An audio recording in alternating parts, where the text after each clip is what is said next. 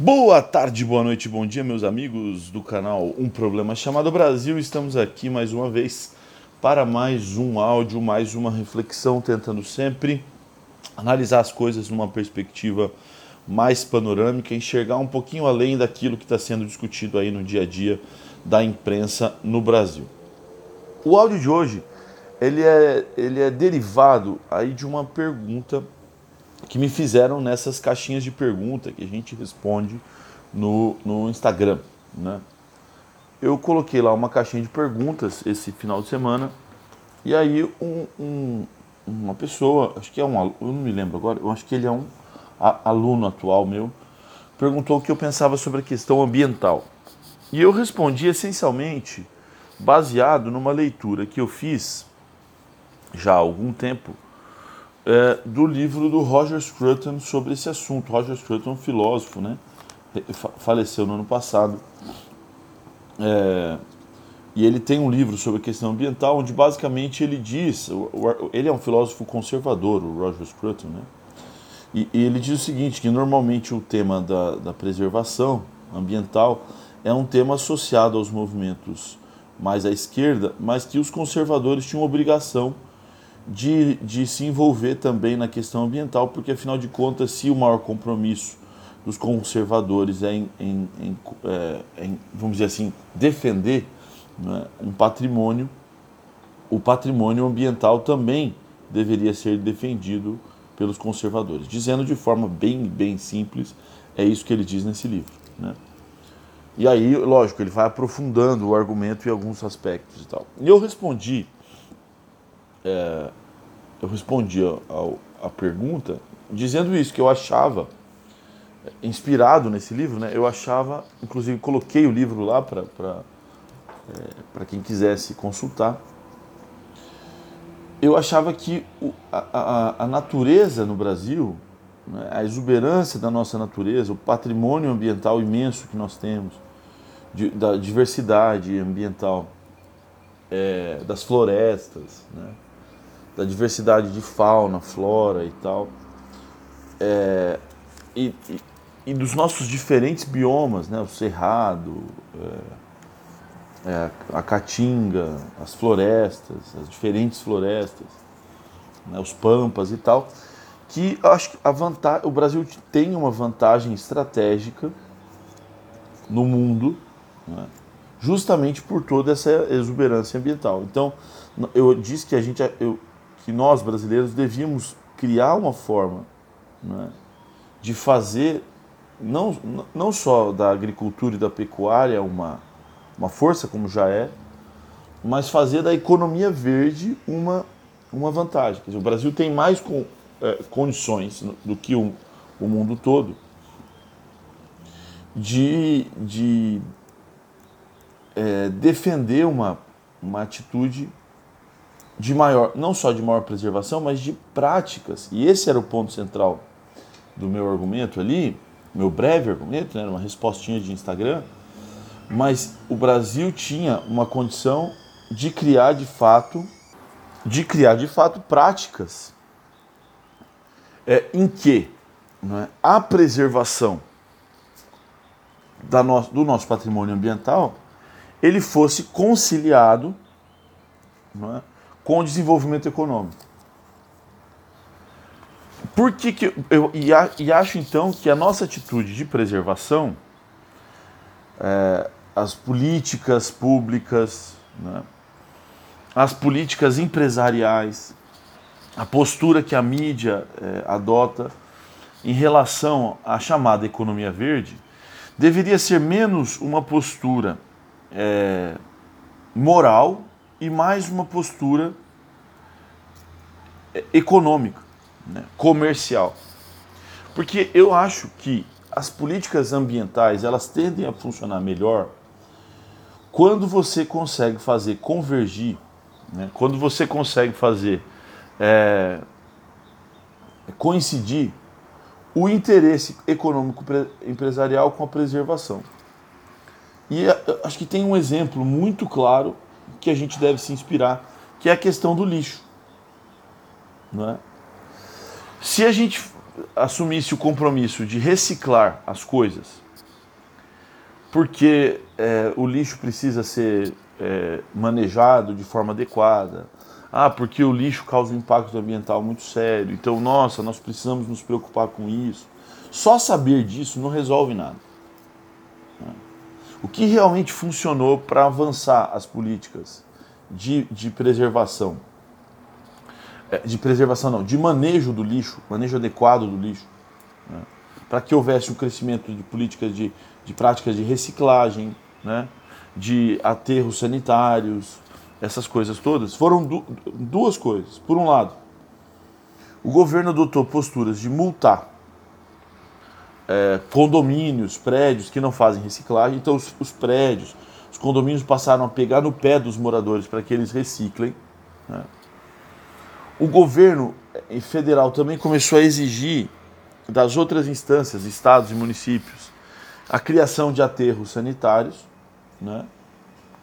E principalmente muita gente em escalas diferentes, desde grandes empresas, né, até é, pessoas pobres mesmo, começaram a perceber que eles podiam ganhar dinheiro com lixo. E o lixo se tornou uma economia rentável, lucrativa. Né? Ah, o problema do lixo está resolvido? Não, não está, mas ele melhorou. Né? hoje em dia se recicla muito, se você pegar como era há 10 anos atrás e hoje, a, a questão melhorou bastante, né? avançou. Ah, é perfeito? Não, não é, mas já, já foi muito pior. E o que melhorou? Melhorou quando as pessoas, não é, é quando se tornou financeiramente interessante reciclar o lixo. Tanto para quem produz o lixo, como para aqueles que vão coletar o lixo. Principalmente para aqueles que vão coletar o lixo. Quanto mais, então, eu acho que a, a, ao invés da gente ficar pensando tanto em dar multa e, e fazer sermão para que as pessoas reciclem lixo, as pessoas deviam se preocupar mais em criar novos negócios com lixo, né? a desenvolver tecnologias que possam aproveitar o lixo. Né? E pronto. Se você criar isso, você não precisa de um, uma portaria do governo você não, não precisa de uma multa nova, você não precisa de um, é, é, é, é uma agência nova do governo, contratar nenhum funcionário público para melhorar a questão. É? Essencialmente, me parece que as, que as questões ambientais elas funcionarão melhor quando nós conseguirmos perceber como tirar dinheiro da preservação, ou seja, como fazer da preservação algo que, que, que dê dinheiro, que seja rentável. Né? E eu acredito que isso é possível. Entende?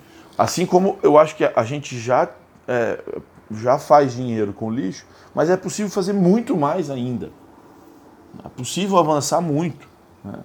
As pessoas do ramo da engenharia da produção, da área química, né? tem muito o que pensar sobre isso, sobre como aproveitar resíduos para fazer outras coisas né? para a produção de um monte de coisa.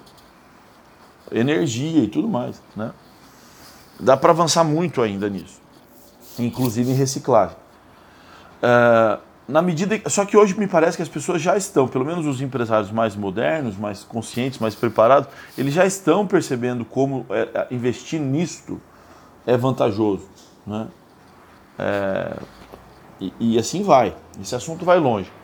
Agora, depois que eu, eu escrevi isso na, na, lá no Instagram, daí um, um ex-aluno meu, que é agrônomo, falou: Ó, oh, professor, veja bem, essa, é, essa, é, isso que você está falando é meio, é meio relativo. Assim. Por quê? Ah, porque não dá para fazer, por exemplo, só agricultura de orgânico. Se toda agricultura fosse produzida né, dentro das regras da, do orgânico, é, primeiro, o orgânico não se tornaria vantajoso financeiramente porque se produzir muito vai cair o preço e daí não compensa fazer de forma orgânica.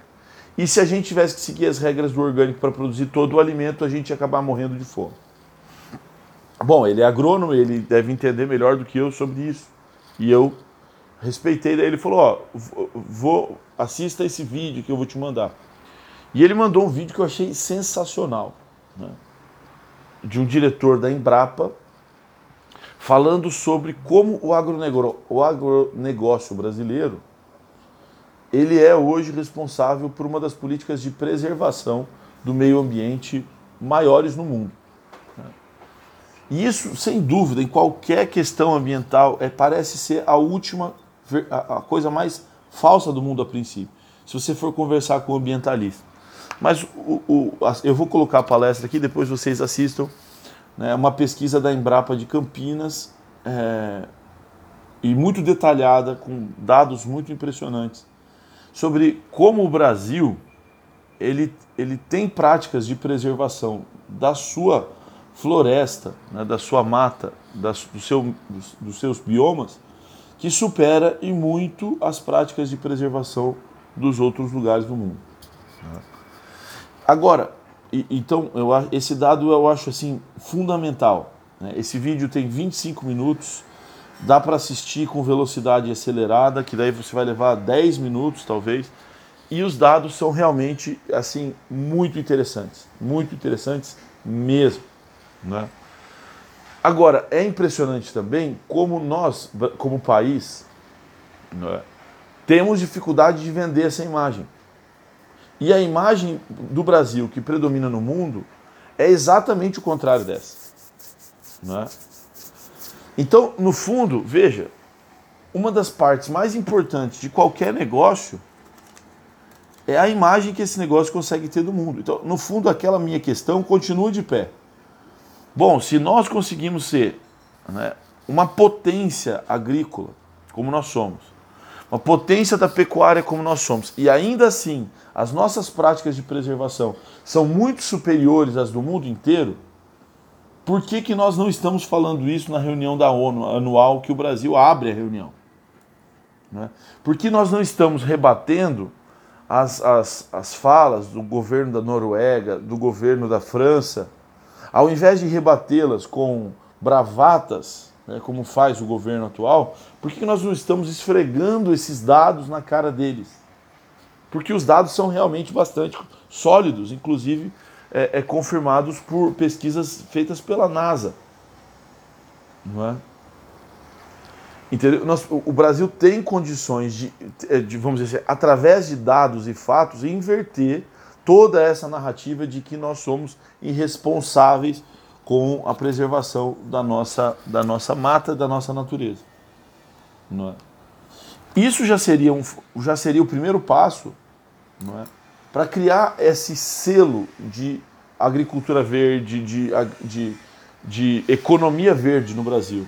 Sem entrar na questão energética, em que o Brasil também é muito superior em termos de produzir energia limpa em relação aos outros países do mundo. É? Ninguém faz é, tanto transporte usando etanol, ninguém usa tanto etanol como fonte é, de combustível como a gente, a energia hidrelétrica e tudo mais. Né?